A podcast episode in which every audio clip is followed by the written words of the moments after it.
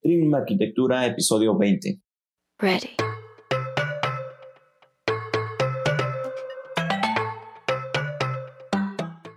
Hola, buenos días, bienvenidos a Trignum, Emprendedores de la Arquitectura, un, blog en el cual te daremos técnicas, tácticas y herramientas con las cuales puedes llevarte a ti y a tu emprendimiento en la arquitectura y construcción al siguiente nivel. El día de hoy este, te voy a platicar sobre el último post que escribimos, que lo puedes encontrar en nuestra página web, el cual trata sobre nueve consejos eh, que yo le doy a los futuros estudiantes de arquitectura para que sean un poquito más eficientes y que les vayan lo mejor posible en su, en su etapa de estudios. Eh, número uno, y creo que es probablemente el más importante, es no seas víctima. Este, ¿A qué me refiero con esto? Es, se da mucho entre los arquitectos el que lleguen y anden diciendo, ay, es que no dormí en tres días y es que tengo cinco días dibujando planos y cosas por el estilo. La verdad es que la carrera sí es algo pesada y vas a tener dos, tres desveladas, pero nada fuera de lo común. Y no es algo que te va, que te va a consumir, pues, o sea, es, es, más el, la idea que quieren dar los, los, los estudiantes de arquitectura que lo que en realidad es las desveladas te apuesto que en tu, en tu mismo salón, en tu escuela, en tu carrera, hay, personas que tuvieron que, irse a trabajar toda la mañana, toda la tarde y irse a estudiar en la noche para poder pagar sus estudios. Entonces, si tú no tienes nada más que hacer más que este, estudiar, pues no, no, no, no tienes excusa para no cumplir con lo que te piden. Entonces, no seas víctima y clave en, en, en, esta profesión en general, desde que estudias hasta que lo ejerces. Número dos, no esperen la inspiración divina. La inspiración divina no llega, no existe. No, no, no creas que vas a ir caminando por la calle y de repente te va a llegar un rayo de luz y te va a decir, ah, este va a ser tu proyecto. No, no esperes que vas a estar ahí muy a gusto tomando unas chelas con tus amigos y vas a agarrar una servilleta y mágicamente vas a inventar el, nuevo, el nuevo proyecto mágico del mundo. No vas a volver a hacer la, la ópera de Sydney no pasa. Sí es importante estar receptivo y, ir acumulando ideas en el transcurso del día y conforme vas pasando. Pero no llega la inspiración divina. Lo que tienes que hacer es sentarte en tu, escritorio, agarrar tu, tu libreta de sketch y ponerte a rayar. Es la única manera que te van a llegar.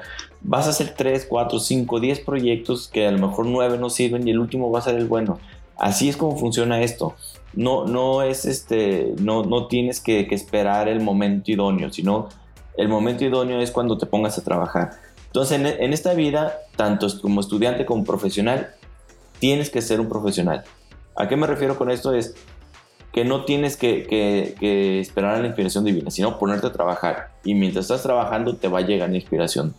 Entonces, es muy importante que, este, que lo tomes así te voy a compartir un pedacito de un video de una entrevista que le hace Stephen King a eh, George R. R. Martin, el autor de Juego de Tronos, y en el cual le, se hacen preguntas entre ellos, y una de las preguntas le pregunta a R. R. Martin, oye, ¿cómo puede ser posible que si yo en seis meses, si me va bien, escribo tres capítulos, tú en seis meses escribiste tres libros?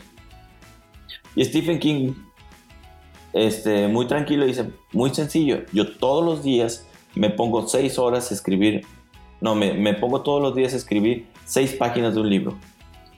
Desde, que lo, desde el borrador hasta que lo tengo perfectamente bien editado. Y así lo hago todos los días. Entonces, si sacas cuentas, multiplica las seis páginas por durante tantos días, entonces yo ya tengo mi libro completo. Eso es ser profesional. No esperar a, a inspirar, la inspiración divina, sino ponerte a trabajar y ponerte unas tareas diarias de, trabajo. El punto número tres que, de las claves que yo te doy es, el cliente es tu maestro o tu maestro es el cliente. ¿A qué me refiero con esto? Tú cuando estás en la escuela, tú lo que tienes que hacer es venderle tu proyecto al cliente. No creas ni siquiera en la vida profesional, ni siquiera en este, ni siquiera en la escuela, que tú vas a hacer lo que tú quieras en un proyecto de arquitectura. Eso no pasa. Tú tienes que hacer lo que tu cliente te está pidiendo, lo que los requerimientos te piden, lo que, lo que él necesita. Tienes que ver sus, necesidades, tienes que ver las orientaciones. Existen mil cosas que te pueden cambiar un proyecto. Entonces, una de estas cosas es, este, es precisamente entender a tu maestro para ver qué es lo que él quiere. Yo tuve maestros en la escuela que se preocupaban mucho por lo económico, entonces no podías hacer una cosa muy, muy loca porque te va a decir, oye, ¿cómo lo estructuras? ¿Cómo lo vas a pagar? ¿De dónde vas a sacar el dinero? ¿Cuánto va a costar esto? Entonces, ese tipo de cosas son, son cosas muy importantes que, este, que, que debes de tener en cuenta. Entonces, observa, siempre el primer proyecto que haces es el peor, porque no conoces a tu maestro. Pero ya después de que conoces a tu maestro, él, él este, ocupas analizarlo, ver su perfil psicológico y decir, mira, sabes que este maestro le importa mucho lo económico, a este le importa mucho que sean cosas muy formales, a este le interesa mucho que sean muy funcionales, a este le interesa mucho que, sean muy, que, que tengan una estructura muy lógica. Entonces ese tipo de cosas son las cosas que te van haciendo que puedas, este, que, que, que vayas haciendo un perfil de tu maestro y en base de eso le vas entregando sus trabajos, dándole prioridad a las cosas que él quiere con un poco de tu toque arquitectónico que vas a ir adquiriendo. Entonces, ese es el, el, punto número tres. El número cuatro que yo te recomiendo es, tienes que ser autodidacta. No te conformes con lo que te enseñan en la escuela porque el 90% de las cosas que te enseñan en la escuela ya está obsoleto. Existen muchas técnicas, muchas herramientas que, que, están funcionando ahorita. Por ejemplo, en la escuela no te enseñan ni construction. En la escuela muy poco te enseñan de programas como Neodata, como Opus. En la escuela prácticamente no te enseñan nada de rendering. Entonces, el, el, el, chiste es que tú vayas este, viendo a qué te quieres enfocar y que poco a poco vayas este, adquiriendo nuevos conocimientos.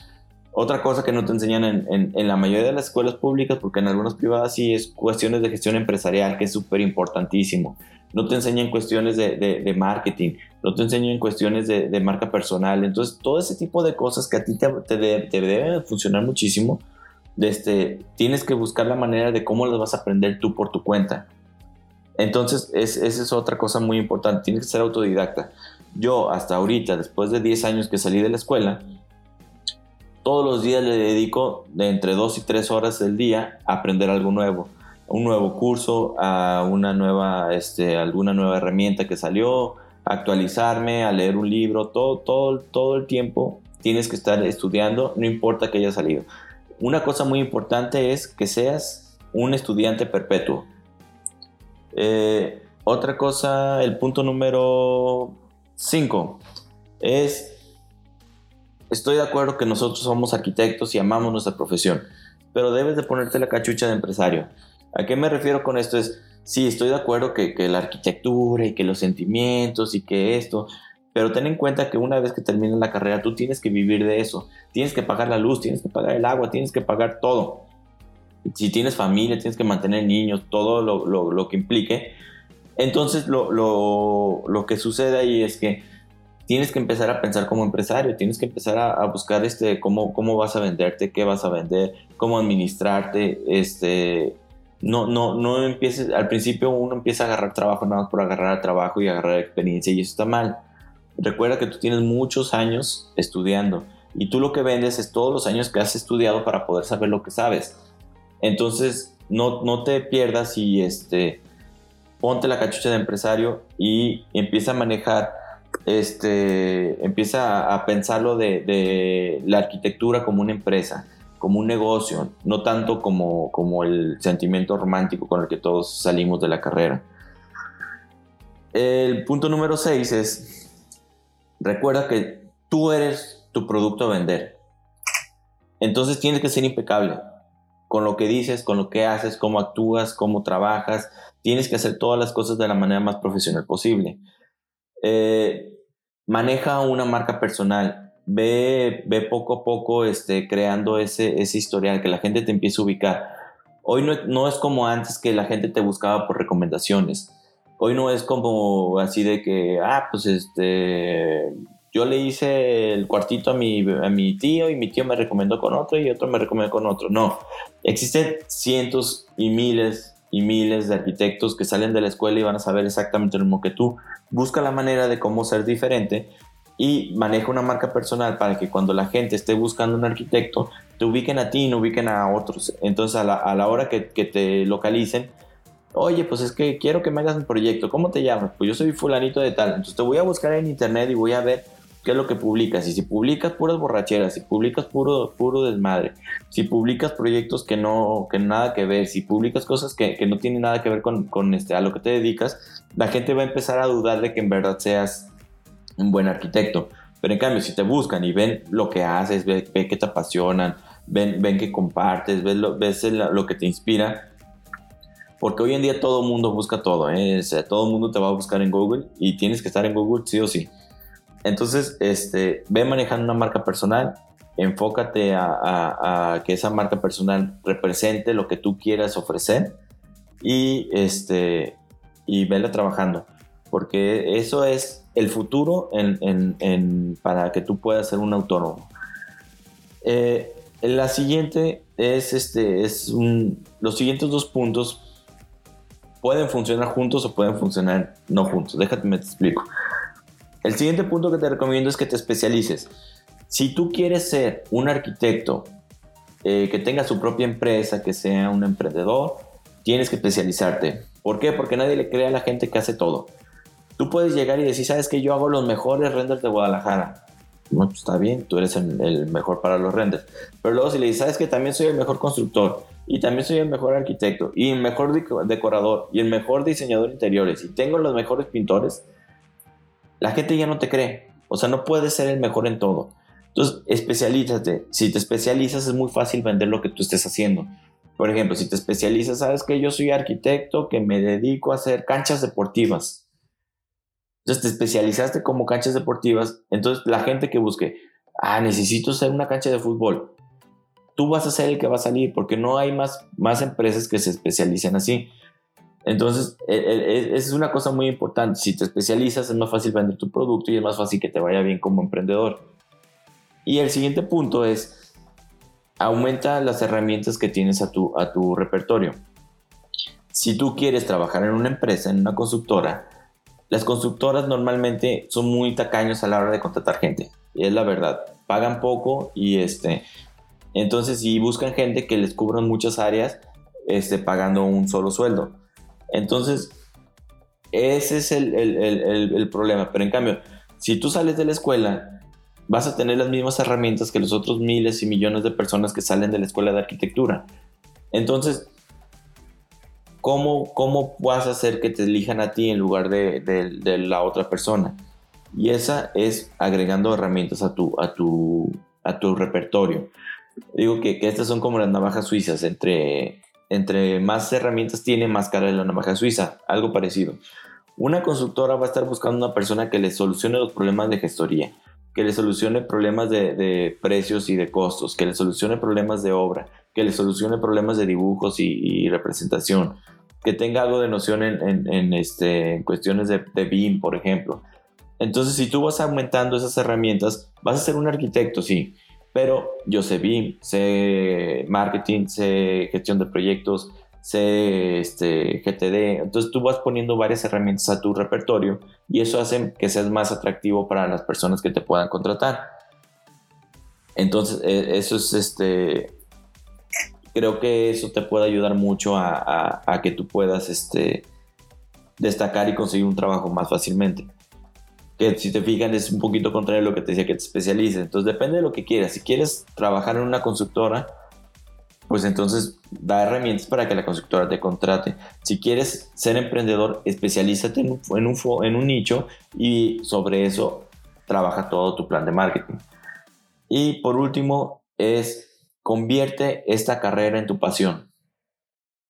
Eh, cuando estudias arquitectura, toda tu vida cambia empiezas a ver las cosas de otra manera, te empiezas a, volver así como un poquito más, más apasionado, empiezas a, ver cosas que no veías antes, te enseñan a ver arquitectura, te enseñan a ver la historia que trae la arquitectura, los diseños, la, antigüedad y todo ese tipo de cosas tú los vas a empezar a ver, cómo afecta el entorno y el contexto.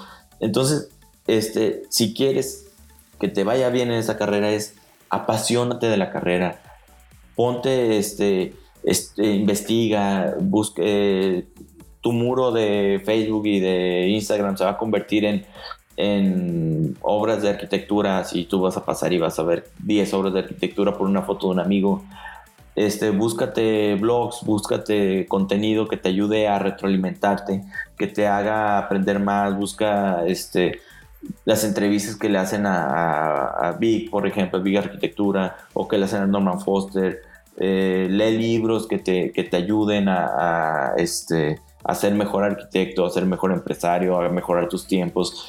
El chiste es que te apasione esto. Si te apasiona esto, va a ser muy sencillo que te vaya bien. Y si no te va bien, de menos vas a estar muy contento haciendo lo que haces. Entonces, es, es muy importante. La verdad es que yo escucho mucha gente quejándose de que no hay trabajo y que les va muy mal. Yo pienso que hay muchísimo trabajo. Yo desde que voy en tercer semestre de la carrera he tenido trabajo a morir. Nunca he dejado de trabajar, nunca he parado.